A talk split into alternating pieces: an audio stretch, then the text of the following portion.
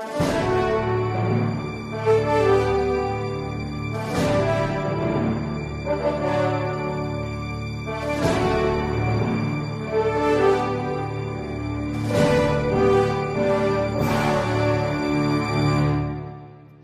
nome do Pai, do Filho e do Espírito Santo. Amém. Inspirai o Senhor as nossas ações e ajudai-nos a realizá-las para que em vós comece e para vós termine tudo aquilo que fizermos por Cristo, Senhor nosso. Amém. Santo anjo do Senhor, meu zeloso guardador, se a ti me confio a piedade divina, sempre me rege, guarda, governa e ilumina. Amém. Ave Maria, cheia de graça, o Senhor é convosco. Bendita sois vós entre as mulheres, bendito é o fruto do vosso ventre, Jesus. Santa Maria, Mãe de Deus, rogai por nós, pecadores, agora e na hora de nossa morte. Amém. São José, rogai por nós. Em nome do Pai, e do Filho, e do Espírito Santo. Amém.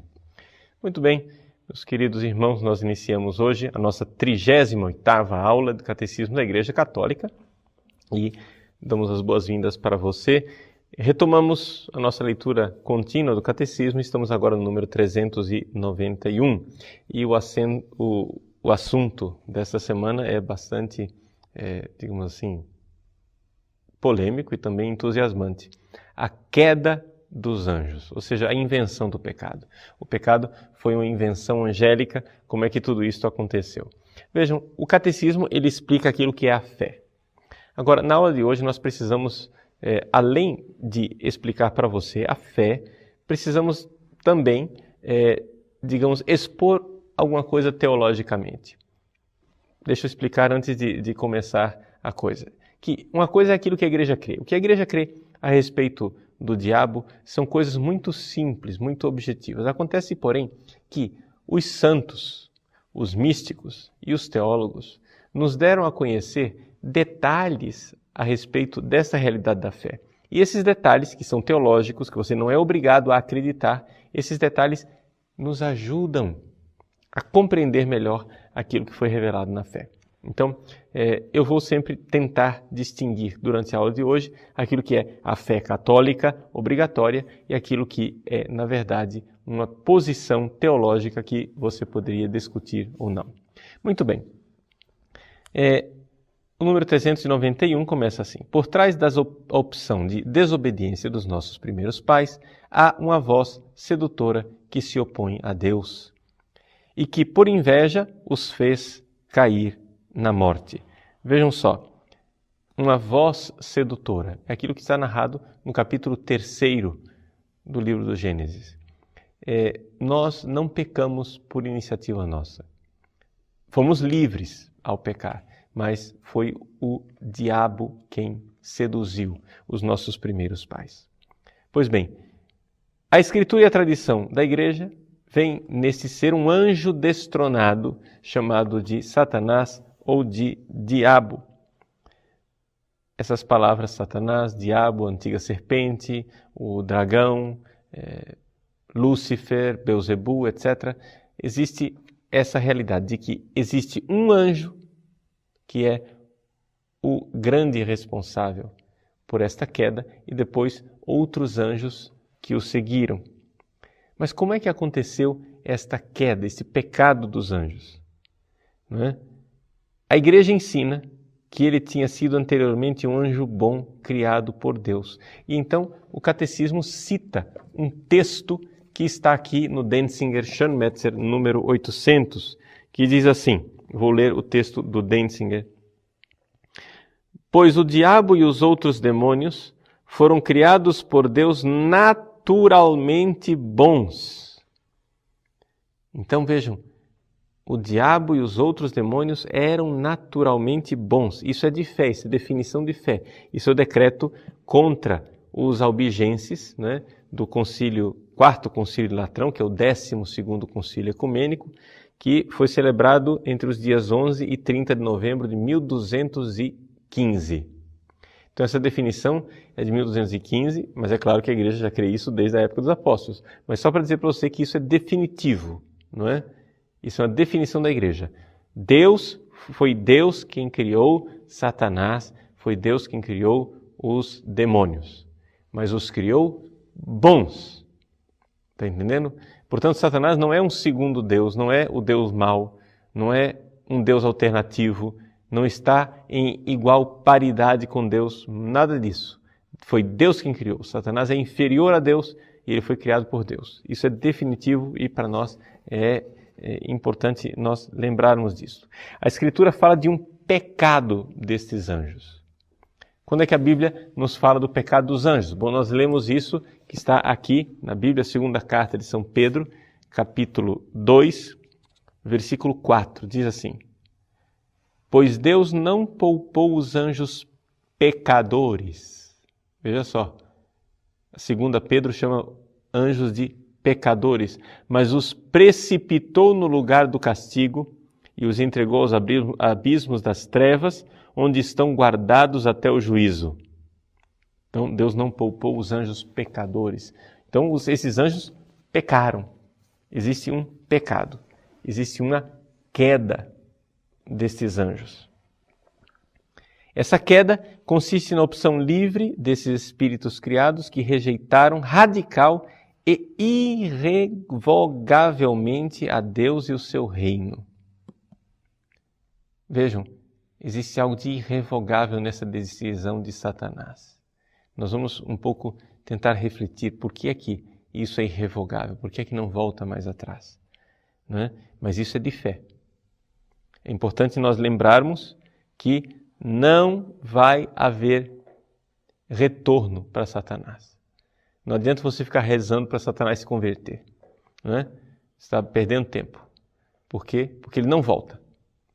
Agora, o catecismo esclarece por que ele não volta. Vamos pular um pedacinho e no número 393 ele diz assim: O caráter irrevogável de sua opção e não uma deficiência da infinita misericórdia divina é o caráter, perdão, eu estou lendo errado. É o caráter irrevogável de sua opção e não uma deficiência da infinita misericórdia divina que faz com que o pecado dos anjos não possa ser perdoado. Não existe arrependimento para eles depois da queda, como não existe para os homens após a morte. Então, é interessante nós notarmos isso, que não tem retorno para Satanás e nós entendermos que não tem retorno para Satanás é importante para nós, existencialmente. Porque enquanto nós estamos, desculpa usar esse termo assim, enquanto nós estamos nessa brincadeira de peca, ah, foi de mentirinha, não, não pequei de verdade, ah, eu me arrependi, etc. Esse vai e volta, esse peca, eh, confessa, volta para a lama, toma banho outra vez, etc. Enquanto nós estamos nessa brincadeira aqui, que não é uma brincadeira, porque é um drama, claro, nós temos que lembrar que depois da morte, game over, acabou. Entende? Acabou a chance que você tinha. Porque se você começa a acalentar a ideia de que existe um retorno para Satanás, você vai fatalmente acalentar a ideia de que vai ter um retorno para você também. Entende? E de que a sua eh, conversão final, a sua salvação eterna, pode acontecer depois da morte, não deixe para depois. Depois, ó, depois eu vou me encontrar com Jesus, aí depois eu me arrependo. Aí você fica criando essa presunção. Vejam essa frase de São João Damasceno que foi citada pelo catecismo e que eu acabei de ler. Vou repetir esta frase que é tirada da famosa obra De Fide Ortodoxa de São João Damasceno. Não existe arrependimento para eles, para os anjos, depois da queda, como não existe para os homens depois da morte. É importante a gente ver a mesma natureza da irrevogabilidade. Por que é que não tem volta? Não é porque Deus não quer perdoar. Entende? Não é um problema com a misericórdia de Deus, é um problema com a situação que se vive. Não sei se eh, vocês entendem que existem escolhas que chega um certo momento, aquilo não volta mais. Não é? Isso faz parte do nosso ser adultos. No mundo da criança, a criança brinca, quebra as coisas e depois ela quer que seja de mentirinha, que volte tudo atrás. Mas faz parte do amadurecimento, faz parte do crescimento espiritual da criança. Ela notar que tem certas coisas que não tem mais volta. Não é? Se você, por exemplo, tinha um chocolate e você comeu o chocolate, acabou. Né? O chocolate não vai voltar para você comê-lo uma segunda, terceira, uma quarta vez. Se você tinha dinheiro, gastou dinheiro, acabou. Se você sofre um acidente e se cortou, vai ficar aquela cicatriz para sempre. Se uma pessoa morre, acabou, ela não volta mais à vida. Então, existem coisas irrevogáveis. A criança não entende isso. A criança, ela fica brincando de mentirinha, né? Ah, era só mentira. Morri, mas era de mentirinha. Agora voltei. Até que finalmente ela entra na vida adulta e madura quando ela compreende que existem passagens, existem momentos em que as coisas não têm mais volta. Não é? Então, aqui o que o catecismo está dizendo, o catecismo só expõe, ele não explica. Depois nós vamos tentar explicar isso. Mas o catecismo expõe que os anjos não têm mais volta. E isso não porque Deus não é misericordioso, mas por causa da própria situação em que os anjos se encontram. Não é? é uma questão de opção que não volta atrás. Eles endureceram nesta opção. Vamos então é, um pouco analisar esta realidade da queda dos anjos. Vejam só, eu vou usar um pouco é, a teologia de Santo Tomás de Aquino e também algumas ideias que estão contidas naquele famoso livro Suma Demoníaca do padre Fortea, não é? E para tentar explicar para vocês teologicamente isso que eu acabei de expor. A fé é essa, sem grandes explicações. Agora vamos tentar raciocinar sobre ela né? E entender por que, que as coisas são assim. Vejam. Em primeiro lugar, no capítulo 12 do livro do Apocalipse, nós lemos o seguinte: Houve então uma batalha no céu. Miguel e seus anjos guerrearam contra o dragão. O dragão lutou juntamente com os seus anjos, mas foi derrotado e eles perderam o seu lugar no céu. Assim, foi expulso o grande dragão, a antiga serpente que é chamada Diabo e Satanás, o sedutor do mundo inteiro. Ele foi expulso para a terra e os seus anjos foram expulsos com ele. Vejam, aqui o livro do Apocalipse narra uma batalha no céu entre Miguel e o dragão. São Miguel e o dragão. Em que consiste essa batalha? Vamos tentar aqui entender algumas coisas teologicamente. Primeiro, se os anjos caíram, se os anjos pecaram, então quer dizer que existe, de alguma forma, um tempo para os anjos. Isso é fundamental você entender isso. Ah, mas Pai, os anjos não estão na eternidade? Estão vivendo uma forma diferente de tempo que não é a nossa forma de tempo. Porém, é necessário que para os anjos exista tempo, se nós vamos falar de queda. Ou seja, Deus criou os anjos bons. Eles pecaram e ficaram maus. Aqui você tem um antes, aqui você tem um depois. Logo, você está falando de tempo. Você não pode simplesmente dizer que o anjo já foi criado na eternidade divina. Porque isso seria impossível que ele pecasse. Então, a primeira coisa, havia tempo. O anjo foi criado numa forma de tempo. A gente não sabe como é que ele vive o tempo. Não é o tempo como o nosso. É? é um outro eon. É? é um outro séculum. É uma outra forma de viver o tempo. Porém, o anjo está lá num tempo que não é o nosso, mas existe tempo. Por quê? Porque se eles pecaram, é porque tinham antes e tinham depois. Segunda coisa. Se os anjos pecaram, é porque eles não tinham ainda visto Deus. Essa é a segunda coisa. Isso é, é teologia de Santo Tomás de Aquino. Vejam, não é possível uma pessoa pecar depois de ver Deus. Por quê? Porque Deus é absolutamente atraente. Deus é a verdade fulgurante.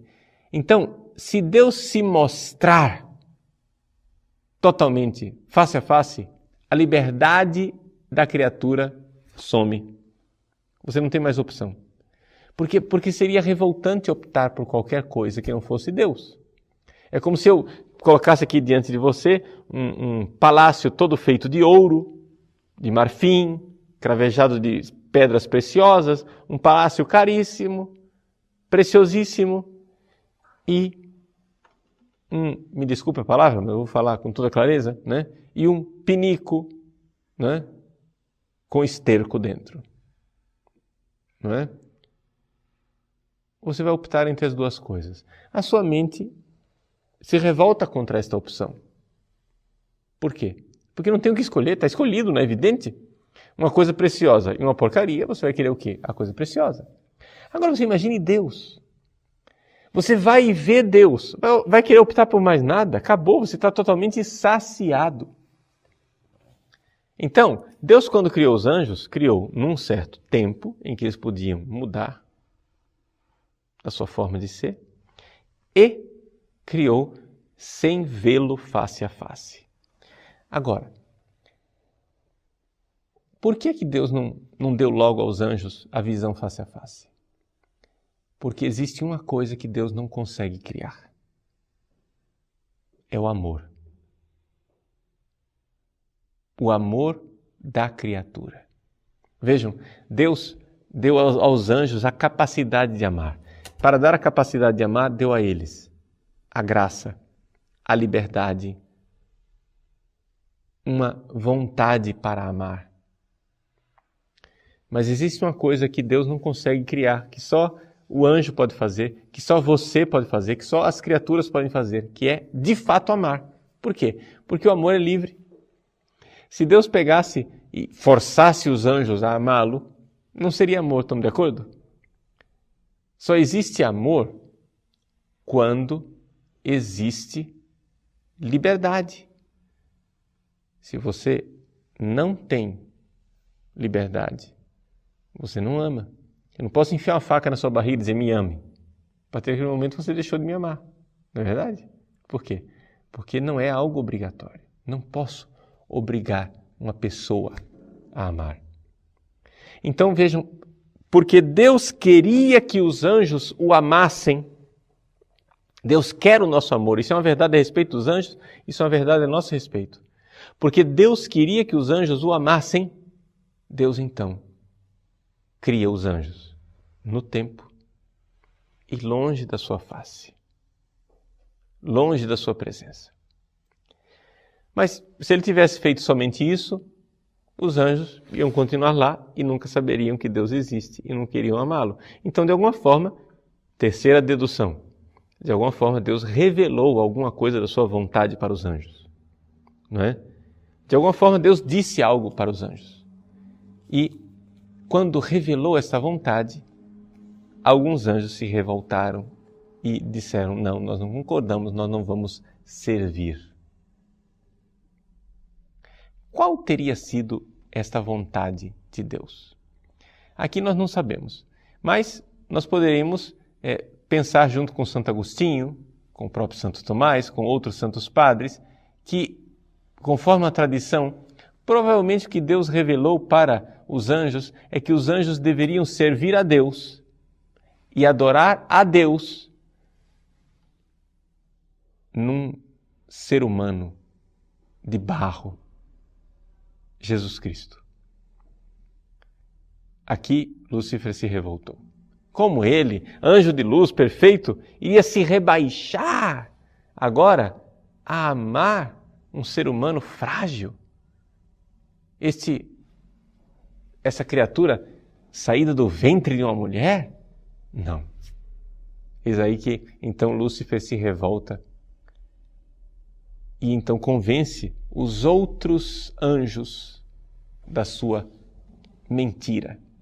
Vejam, o catecismo nos diz, e isto é, é de fé, porque está na, nas Sagradas Escrituras, o catecismo nos diz que ele é mentiroso, que o diabo é o pai da mentira. João capítulo 8, versículo 44. Pois bem, ele é o pai da mentira, ele criou a mentira. Ele começou a mentir para os outros anjos que viriam a ser demônios. E de onde, está essa mentira? Algumas pessoas é, dizem assim: ah, provavelmente ele começou a mentir e dizer que Deus não existe. Mas não seria sábio dizer isso para os anjos? Ou seja, os anjos sabiam perfeitamente que Deus existia. A própria carta de São Tiago diz assim: o diabo sabe que Deus existe e treme. E treme. Portanto, Satanás sabe perfeitamente que Deus existe. Existe uma coisa, porém, que Satanás não crê. Ele não crê no amor de Deus. Ele não crê que Deus o ame. Ou seja, Satanás acha que Deus, me desculpe, aqui são as, as expressões de Satanás, não são minhas. Satanás acha que Deus é um velhaco, que Deus é um trapaceiro, que Deus diz, eu te amo, mas na verdade não ama, porque se amasse não iria obrigá-lo a se rebaixar, humilhá-lo para adorar a Deus num ser humano nascido da barriga de uma mulher. Não iria forçar os outros anjos, os anjos da guarda, a servir os seres humanos para levá-los para o céu. Nada disso. Então, se é assim, não servirei, responde Lúcifer ele começa a dizer que não vai servir a Deus, que ele não quer saber da vontade de Deus, que ele na verdade quer seguir o seu caminho. Pois bem, aqui se encaixa o que está escrito no capítulo 12 do Apocalipse, nessa batalha que nós lemos. Você vai dizer assim, mas pai, pera lá, o Apocalipse, ele não é um negócio que aconteceu no fim dos tempos? Portanto, não é uma batalha que ainda vai acontecer? Veja, Aqui nós temos que distinguir duas coisas. O Apocalipse narra alguns fatos que acontecem no nosso tempo e outros fatos que acontecem num outro tempo, fora do nosso eon, fora da nossa forma de ver o tempo, que é o tempo angélico. Portanto, nós não sabemos como é que esses dois tempos se relacionam. Está entendendo? Nós não sabemos com exatidão como é que os anjos vivem o tempo. Portanto, aqui o que o Apocalipse está narrando é uma batalha no céu entre Satanás e São Miguel. E nessa batalha no céu, depois quando ela se conclui, Satanás é precipitado na terra. Ou seja, Satanás está fora do nosso tempo, fora do nosso mundo, onde tem uma batalha com São Miguel. Depois ele entra no nosso tempo e no nosso mundo. Qual é a relação entre as duas coisas? Nós não sabemos. Não é? Então eu não posso dizer que isso que está sendo narrado aqui é no fim dos tempos. O que eu tenho que dizer é que isso que está sendo narrado aqui é fora do nosso tempo. Se é antes, depois, em cima, embaixo, isso ele não sabe, né? Então é fora do nosso tempo. Então, só que veja só, provavelmente, provavelmente nós estamos aqui falando de algo que está no início da criação. Por quê? No início da criação dos anjos porque aqui ainda há uma batalha. Veja, isso aqui tudo que eu estou explicando é teologia, você não precisa é, concordar, isso aqui nós podemos debater, né? porque são raciocínios humanos. Mas Santo Tomás de Aquino está raciocinando junto conosco, então quer dizer, é, também acompanhado. Né? Veja, imagine só, como é possível a batalha entre São Miguel e Satanás se os anjos não têm corpos?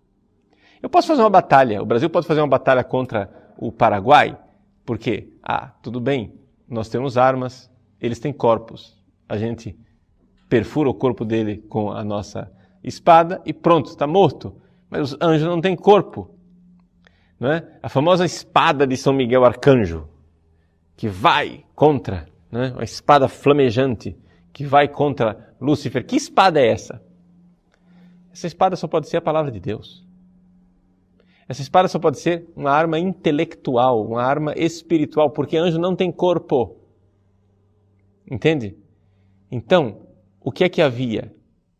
O que é essa batalha? O que é essa luta que está sendo descrita aqui? Essa luta é uma luta no céu, é uma luta celeste entre espíritos puros que não têm corpo e que, portanto, só podem lutar entre si com ideias. Isso daqui também é um alerta, uma luzinha vermelha que se acende para nós, né? Nas nossas universidades, nossas faculdades, todo mundo diz assim, todo mundo se acha muito é, é, é, cristão, porque diz, não, eu tolero todas as ideias, eu sei conviver com todas as ideias. Meu irmão, pelo amor de Deus, saiba conviver com todas as pessoas, mas não com todas as ideias. Porque lembre-se que a única arma que Satanás tem é a ideia. Ele tem uma palavra mentirosa para dizer. Você não pode conviver com todas as ideias. Porque foi uma ideia que fez Hitler. Foi ideia que fez Stalin, Mao Tse-tung e outros fascínoras, outros assassinos em massa. Foram ideias. O cara tem uma ideia interessante e quer criar o paraíso aqui na Terra, e para isso ele cria o um inferno. É seguindo ideias que nós fazemos as coisas erradas. Portanto, se você quer respeitar uma pessoa, ótimo, parabéns, mas você não precisa respeitar as ideias dessa pessoa. Se você ama uma pessoa, você tem que, às vezes, chegar e dizer para ela: meu irmãozinho, eu amo você do fundo do meu coração e por isso eu devo dizer uma coisa: essa sua ideia é desprezível. Essa sua ideia é ridícula, essa sua ideia não merece ser considerada. Essa ideia é moralmente indecente, desonesta, má, destruidora. Por isso eu odeio esta sua ideia. Eu amo você, mas essa sua ideia eu tenho que odiá-la. Entende? Por quê? Porque são as armas de Satanás. A arma que Satanás tem é a ideia. Então, o que é que nós tínhamos aqui? No início dos tempos, quando Deus criou os anjos, é?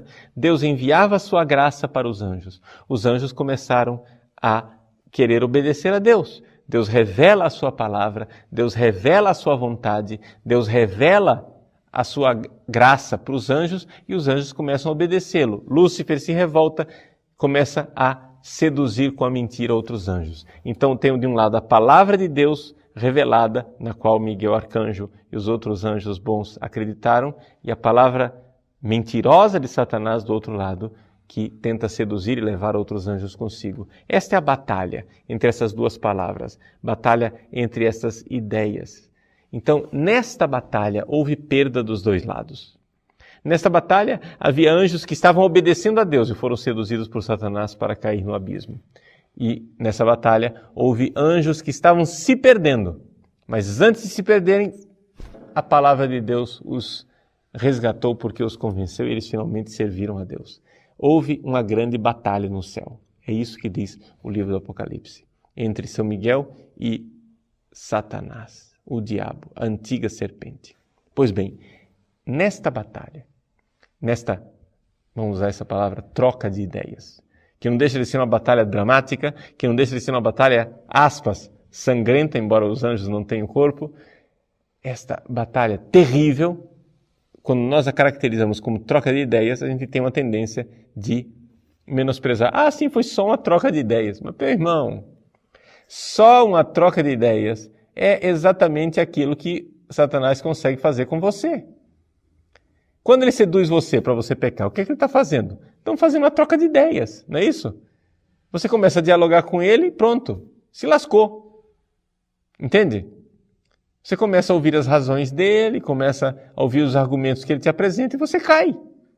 É só uma troca de ideias. E, no entanto, pode acabar com a sua vida, destruir a sua existência com uma troca de ideias. Não é? Então, muito cuidado com trocas de ideias. Não é? Pois bem, Houve um certo momento em que Deus, na sua infinita bondade, viu que ele não tinha mais nada o que fazer com Satanás. Vejam, nós não temos essa ciência divina.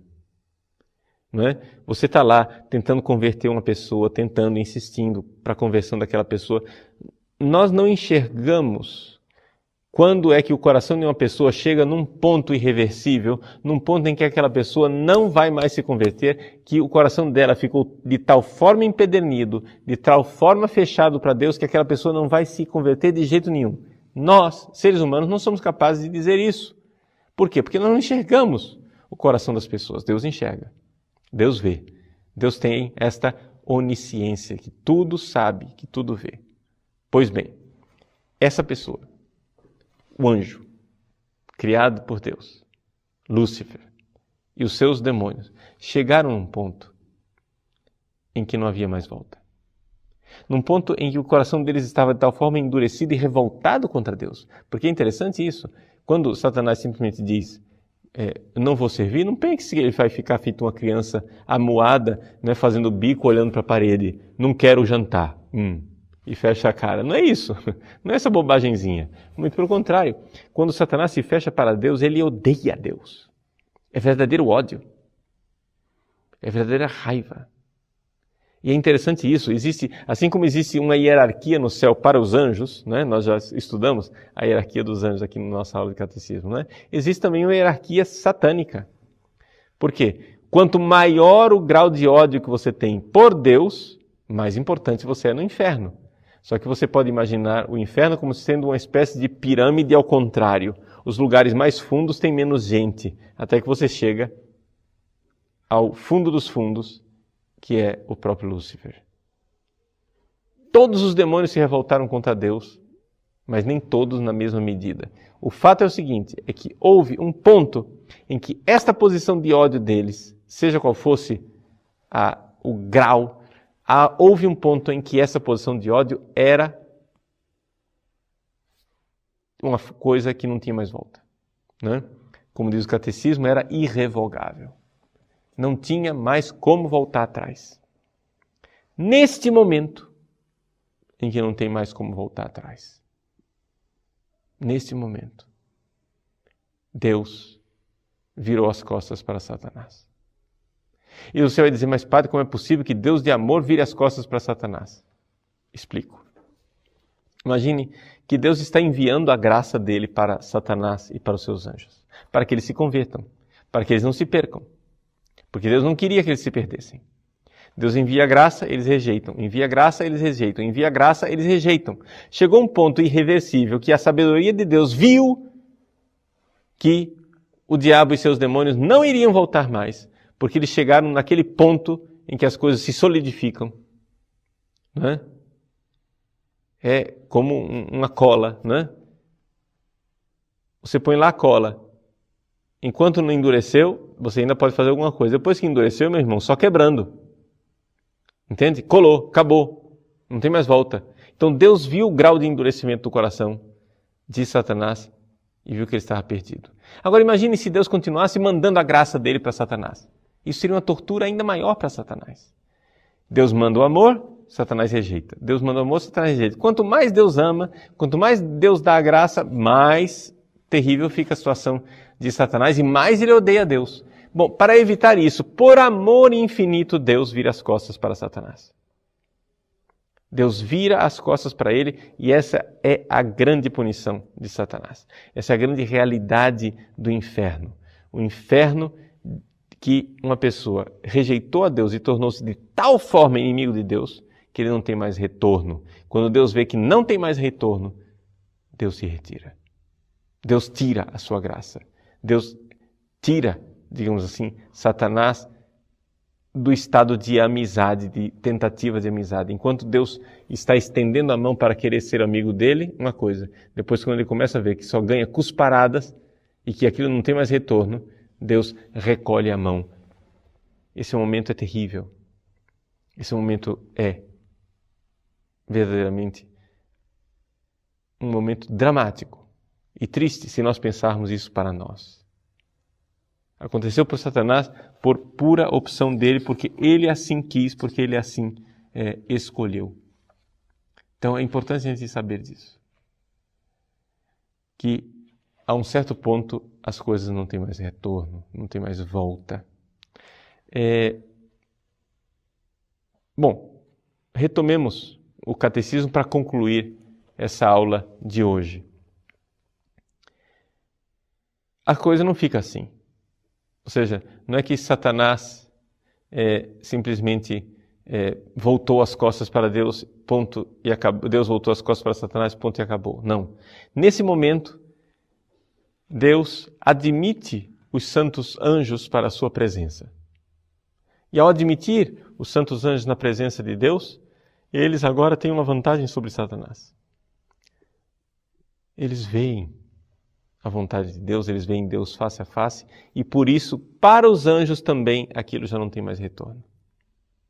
Não há mais retorno do céu, porque eles viram Deus agora. E a liberdade deles está realizada. Eles livremente disseram sim para Deus, agora aconteceu o amor. E esse amor está, digamos assim, cristalizado, permanente para todo sempre. Os anjos amarão a Deus para todo sempre.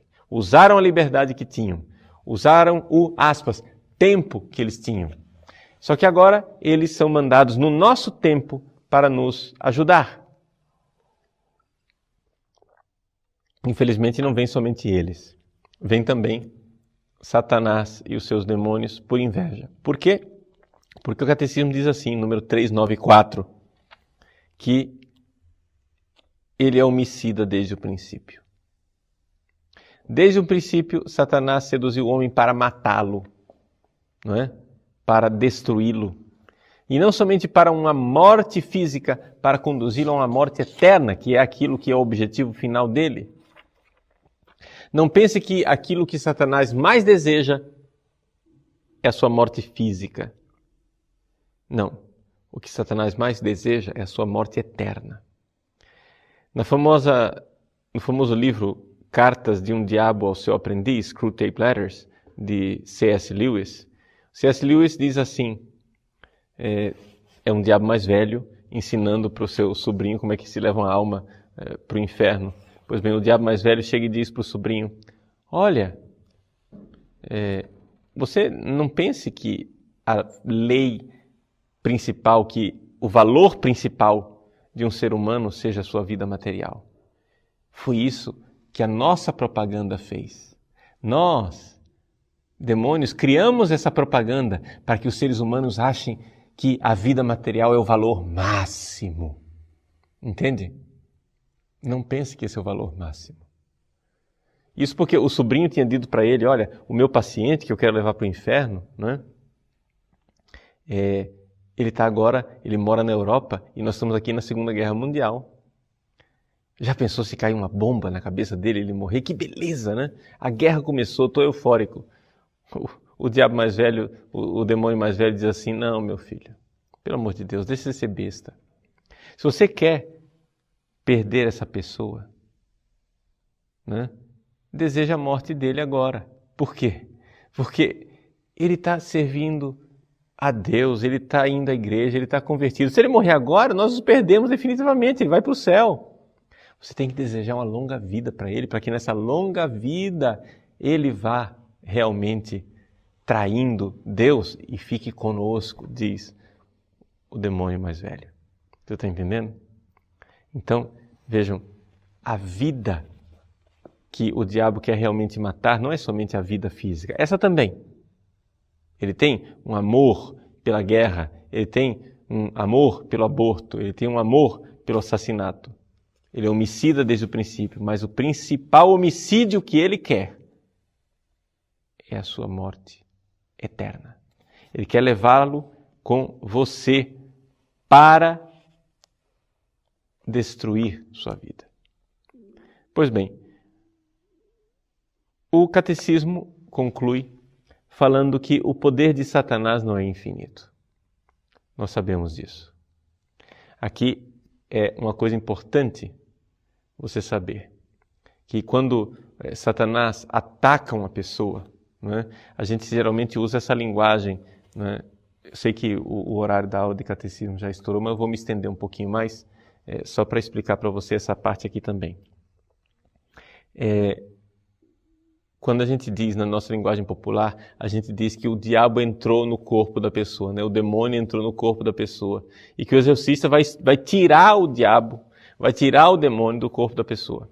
Essa linguagem é uma linguagem metafórica, não é correta. Assim, não é que ela não é correta, ela não é adequada para a teologia. Por quê? Porque o diabo não tem corpo. Os demônios não têm corpo. Se eles não têm corpo, como é que podem entrar no seu corpo? Eles não têm um corpo para entrar e sair. Entende? É necessário que a coisa tenha corpo para que ela entre ou saia de algum lugar. Eles não têm corpo. Isso quer dizer que o diabo e os seus demônios estão em todos os lugares ao mesmo tempo? Não, não é assim. Quando nós dizemos que aqui tem demônios, aqui, o que é que eu estou dizendo? Eu estou dizendo que os demônios estão concentrando aquelas forças limitadas que ele tem em nós, agora, aqui, nesse lugar. Está entendendo? Então, como é que o demônio me seduz? O demônio me seduz quando ele vem concentra suas forças espirituais e intelectuais em mim e me seduz dizendo uma palavra mentirosa. Ele está aqui. Quando um exorcista é, expulsa os demônios, o que é que ele faz? Ele usa uma, uma força espiritual. Ele usa uma arma espiritual. Ele faz com que os demônios tenham que encarar uma ideia, uma palavra poderosa de Deus que eles não suportam. Por exemplo, quando você diz a um demônio, saia daqui e vá para os pés da cruz de Cristo adorá-lo, essa ideia é insuportável para ele. Ele não é capaz de adoração. Ele não consegue adorar a Deus. E isto o revolta. Não é? É interessante é, uma coisa que ultimamente uma, uma das declarações do padre Gabriela Morte, que vocês conhecem, que é o famoso exorcista da diocese de Roma, não é? do vicariato é, de Roma, o Gabriela Morte diz que um dos nomes mais eficazes nos exorcismos ultimamente tem sido o nome do bem-aventurado Papa João Paulo II. É só falar o nome de João Paulo II que o diabo sai correndo. Né? Existem alguns nomes que são muito eficazes em exorcismo: Maria, São José, São Miguel Arcanjo. E é evidente o nome de Jesus, né? Misericórdia. O nome de Jesus é o primeiro de todos. Mas existem alguns nomes que são muito eficazes porque são nomes que trazem para os demônios uma ideia insuportável. E ele sai. Ele sai porque ele não consegue. Ele, você está com a autoridade de Cristo obrigando aquele demônio a pensar naquela ideia e isso é revoltante para ele. E é isso que o tortura e é isso que faz com que ele saia. Está entendendo? E por que é que João Paulo II é insuportável para os demônios? O padre Gabriel Amorte perguntou.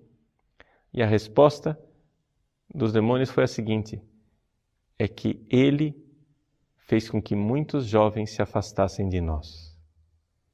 Ou seja, o ministério do Papa João Paulo II, né, do bem-aventurado Papa João Paulo II, fez com que muitos jovens se afastassem do demônio. Graças a Deus. E esse nome dele então tornou-se poderoso também nos exorcismos. Por quê? Porque eles se sentem, sentem repugnância do nome de João Paulo II. É muito importante isso, interessante, é, para nós vermos como é que funciona um pouco essa coisa do, do demônio, não é? Então, aí vem a grande pergunta do catecismo, mas por que, que Deus permite esse negócio, né? Deus não podia ter trancado a chave, esse, esse maldito, e proibido ele de agir no mundo? A resposta do catecismo é exatamente que nós não sabemos por quê. Mas Deus, na sua providência, ele não permitiria o mal se desse mal não pudesse tirar um bem ainda maior. Então, o fato de nós sermos tentados pelos demônios é algo do qual Deus pode e tira um bem maior. A permissão divina da atividade diabólica é um grande mistério, mas nós sabemos que Deus coopera em tudo para o bem daqueles que o amam. Então, de alguma forma, quando nós somos tentados, Deus está tirando aí uma grande vitória. Meu irmão, minha irmã, se você tem sido tentado por Satanás, pelos seus demônios, não desanime. Daí, Deus pode tirar uma grande vitória. Se arrependa, volte para a vida da graça, se confesse, se coloque muito amigo da Virgem Maria, do seu anjo da guarda, de São Miguel, São José, esses grandes nomes que nos auxiliam, e é claro, um servo do nosso Senhor Jesus Cristo com o poder do Espírito Santo para a honra de Deus, Deus Pai. Deus te abençoe e nós nos vemos na próxima aula de Catecismo semana que vem. Em nome do Pai, do Filho e do Espírito Santo. Amém.